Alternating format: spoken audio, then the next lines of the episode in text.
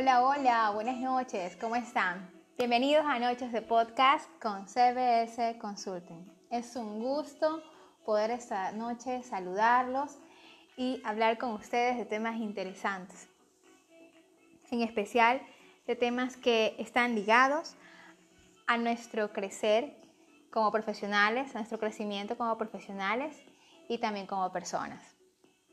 Dentro de este podcast hablaremos de temas que ustedes específicamente nos, indiquen, nos dirijan, que quieren hablar y también vamos a tener invitados muy especiales. Bueno, el tema de esta semana es emprendimiento e innovación. Una frase que la escuchamos todos los días en diferentes lugares. Un tema muy común ahora, muy escuchado, muy sonado, pero súper, súper interesante. Bueno, muchos dicen, bueno, yo voy a hacer un, negocio, me voy a emprender y, pues bueno, esto va ligado de la innovación. Ahora los emprendedores eh, pueden desarrollar un rol muy esencial en la innovación y una parte importante de las innovaciones no nace de los departamentos de investigación, es mentira, de grandes empresas. Eh, normalmente la innovación nace de ideas de personas que observan el mercado y son capaces de identificar nuevas oportunidades, negocios innovadores. Existe un fuerte vínculo entre estas dos palabras, entre estos dos conceptos, una, muy estrecha relación. Eh, es habitual escucharlos eh, juntos, aunque son diferentes, siempre son diferentes. Emprendimiento es una cosa, innovación es otra. Mientras que el emprendimiento se refiere a la acción, mediante la cual se inician nuevos negocios, la innovación corresponde a la implementación de novedades, cosas novedosas. Ejemplo, se me ocurre, eh, bueno, voy a abrirme una papería. Sí, pero no voy a hacer las papas tradicionales, voy a hacer papas en formas de corazón. Eh, voy a hacer este, hamburguesas, hamburguesas, pero con huevos en forma de corazón, con una carne de soya, no una carne tradicional. Y voy a ponerle aderezos de la casa, salsas hechas nuevas, inventadas, eh, que le den una estructura, una identidad al, negocio. En este caso estamos hablando de comidas rápidas, pues no que es lo que ahora en pandemia y aquí en el país pues se ha implementado bastante, al cual más en estas fechas ha cambiado totalmente el, estilo. Los que antes eran bares, ahora son restaurantes y bares. Han cambiado totalmente su, no su línea de negocio, pero sí la perspectiva. Y eso es innovar. Porque el emprendimiento ya estaba, un bar. Pero innovar es adherirle algo. Le agregaron cocina, le agregaron eh, nuevos platos, eh, nuevas cosas. Y eso es algo que hay que decir que nuestro país, y en nuestro país, según estudios inclusive, y en América Latina, existe el mayor, la mayor tasa de porcentaje de gente emprendedora. La innovación corresponde también a la implementación de novedades o mejoramientos significativos, como lo estábamos diciendo. Así que un emprendimiento no conlleva necesariamente una innovación, aunque sería súper lo ideal. Cuando ambos se confluyen, cuando ambos se compactan, generan un negocio basado en una innovación, se habla de un emprendimiento innovador. Innovar puede generar alto crecimiento, ya que es habitual que los emprendimientos innovadores sean más complejos que los que no están basados en innovaciones pues deben enfrentar junto a las tareas propias de la puesta en marcha de un negocio aquellas complejidades inherentes a introducir algo nuevo en el mercado. Sin embargo, la expansión de la, en lo que es la producción y ventas suele ser mucho mayor cuando la actividad que se está iniciando está basada en innovación. Mucho hablamos de innovación y emprendimiento, pero no sabemos de dónde viene, cómo se generó. Aquí va un poco. Emprendimiento es, eh, un emprendedor de oportunidades allá donde otros solo ven problemas. Por Michael Gerber. La palabra emprendimiento se deriva del término francés entrepreneur perdón, que significa estar listo a tomar decisiones o a iniciar algo. Al escribir, al describir la evolución histórica del término emprendedor, Berín en 1982 ha mostrado cómo a partir de los siglos XVI y XVII se calificaba de emprendedor al arquitecto y al maestro de obra. De esta manera se identificaba en ellos características de personas que emprendían la construcción de grandes obras por encargo, como edificios y casas. Esta construcción se, Se asocia con el concepto de empresa que se identifica como una actividad económica particular que requiere de evaluación previa sobre la producción y su equivalente en dinero, que en todo momento de la ejecución los criterios para evaluar la empresa ya están determinados en variables de productos y dinero. Según la evolución del pensamiento económico clásico, la economía actual se originó a comienzos del siglo XVII en Francia, con los fisiócratas, cuyo autor más representativo fue Castillon en 1755, quien ha introducido por primera vez el concepto moderno de entrepreneur o emprendimiento, definido como el individuo que asume riesgos en condiciones de incertidumbre, dividiendo a los productores de la economía de mercado en contratados, que reciben salarios o rentas fijas, y los emprendedores, que reciben ganancias variables e inciertas.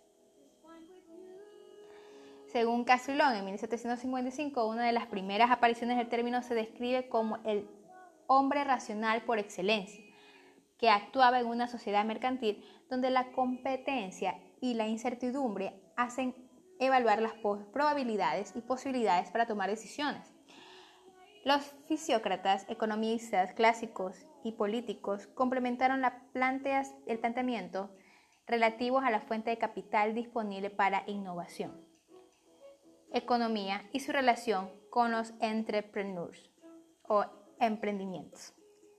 Jacques Turcot, de, 1700, de 1727 a 1781, barón de Laune, en su obra Reflexiones sobre la información y distribución de la riqueza en 1766, publicado, ha afirmado que los riesgos que asume el emprendimiento son respaldados por su propia porción de capital y distinguió cinco formas de emplear el capital. La compra de tierras, la inversión en agricultura, la industria, el comercio y los préstamos a interés, que proporcionan ganancias distintas. El concepto de emprendedor se garantizaba por dos tipos de individuos, el guerrero arriesgado que emprendía una lucha o hazaña, reconocido por sus características personales, y el rey o jefe de Estado que planeaba sus estrategias y políticas para obtener con éxito sus metas y era reconocido como por sus funciones. Casson en 1982 ha propuesto dos caminos similares de características personales y funcionales para definir el concepto de emprendedor con base en economía, diferenciando al emprendedor del inversionista.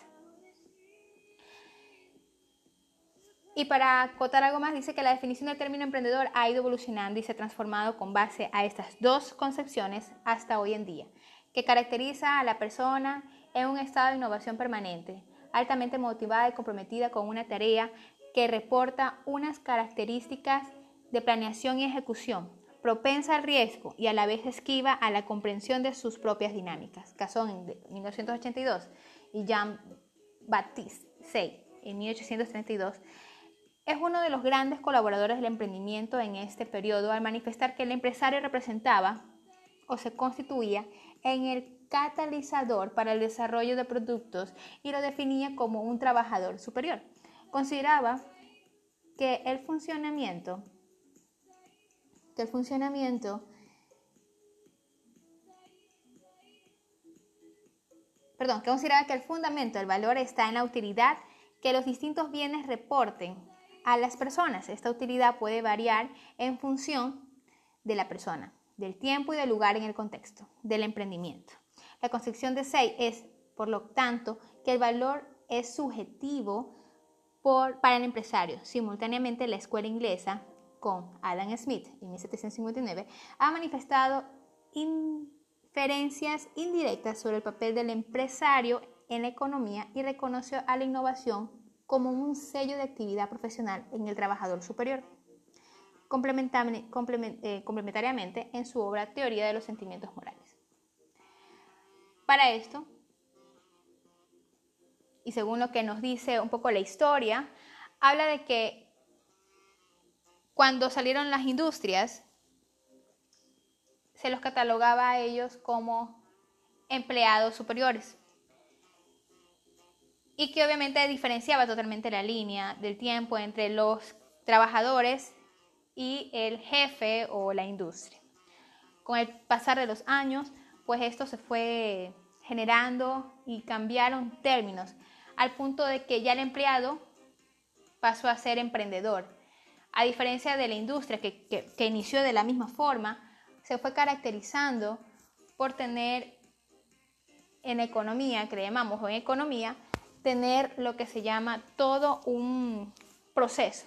Lo hizo un proceso en el cual esa empresa creció, creció, creció y obviamente tenía también riesgos, quizás un poco acolchonados con un capital, un patrimonio, porque normalmente este tema de industrias viene de generación en generación. Versus que el emprendedor saca su proyecto de la nada, obviamente bajo la, premisa de que va a invertir un capital, pero con un riesgo mucho mayor, porque no sabemos si su impacto en el mercado va a ser bueno, si la gente va a tener aceptación al producto, a lo que va a sacar. Y de, eso mucho depende de que con el tiempo sea una empresa o una industria y genere empleos. Por el momento, en este caso, él sería su propio jefe. Obviamente, arriesgando capital, tiempo y sacrificio. Pues también tenemos de que la innovación habla de que innovar es encontrar nuevos o mejores usos de los recursos de los que ya disponemos. Innovar es un cambio que introduce novedades. Además, coloquial y generalmente el concepto se utiliza de manera específica en el sentido de nuevas propuestas, inventos y su implementación económica. En el sentido estricto, en cambio, se define de que las ideas solo pueden resultar innovaciones luego de que ellas se implementan como nuevos productos, servicios o procedimientos que realmente encuentren una aplicación exitosa, imponiéndose en el mercado a través de la difusión. Peter Drucker. El término proviene de, etimológicamente del latín innovare, que quiere decir cambiar o alterar las cosas, introduciendo novedades. La innovación es la herramienta específica de los empresarios innovadores, el medio por el cual se explora el cambio como una oportunidad para un negocio diferente es la acción de dotar a los recursos con una nueva capacidad de producir riqueza. La innovación es crear un recurso. No existe tal cosa antes que el hombre encuentre la aplicación de algo natural y entonces lo dota de valor económico. Como decía, estamos acostumbrados a comer papas fritas. Sabemos que son bastones largos de papa pero si a mañana se te ocurre hacer papas en forma de corazón o hamburguesas con huevo en forma de corazón, estás aplicándole algo nuevo, algo extra, innovador, a lo común, a lo inusual, usual, pues, ¿no? Y eso pues tiene que generar un impacto visual o un impacto en sabor en el consumidor final y él dará la aprobación de que obviamente ese, ese ese alimento o esa innovación del producto, pues es muy buena. En los criterios eh, presentados puede encontrarse la coincidencia en la que se está presentando la idea de cambio, de algo nuevo, y que la innovación es tal cual como se introduce con éxito en el mercado. Según Joseph Alois Schumpeter, en 1949, ha introducido este concepto en su teoría de las innovaciones en la que lo define como el establecimiento de una nueva función de producción. La economía y la sociedad cambian cuando los factores de producción se combinan de una manera novedosa. Las, invenciones e innovaciones son la clave del crecimiento económico. Y quienes implementen este cambio de manera práctica son los emprendedores. Ha definido la innovación como un sentido general y plantea diferentes casos de cambio para ser considerados como una innovación, y estos son introducción en el mercado de un nuevo bien o servicio del cual los consumidores no están aún familiarizados. Ahí viene el ejemplo de la hamburguesa y o el huevo con forma de corazón. Introducción de un nuevo método de producción o metodología organizada. Creación de una nueva fuente de suministro de materia prima o productos semi-elaborados, apertura de un nuevo mercado en un país o, o implantación de una nueva estructura en un mercado. Estos principios hacen hincapié en la innovación del producto, innovación de procesos, innovación en una nueva estructura de mercado o apertura de nuevos mercados como así también nuevas formas de tratar comercialmente los procesos ya existentes. Entonces aquí seguimos viendo que, y como hablé este, un poco antes. Estos son los cinco, los cinco eh, procesos o los, los, cinco procesos considerados como innovación, pues, ¿no? Introducción al mercado, introducción de un nuevo método, creación de una nueva fuente, este, apertura a un nuevo mercado o la implementación de una nueva estructura en el mercado.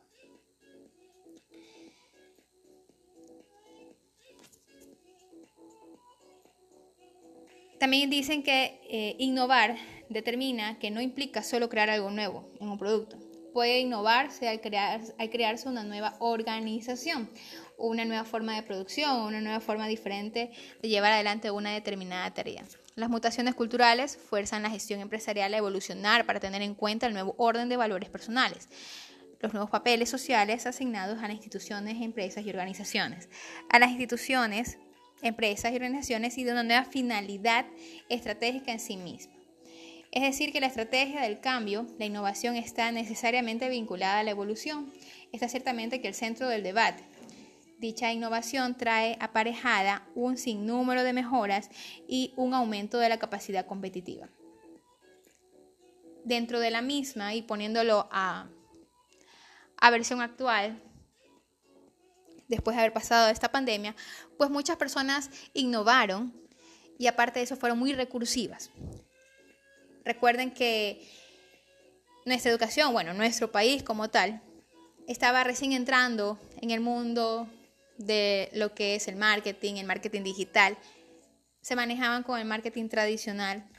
Las clases pues obviamente no eran virtuales, pero toda esta pandemia o todo lo que generó el COVID no es un retroceso. Si lo vemos desde el punto de vista eh, positivo, pues nos llevó a que tengamos que hacer el salto, el, brincar, brincar o brincar a utilizar la nueva tecnología, a utilizar nuevos métodos de comunicación, nuevos métodos de, hacerte conocer.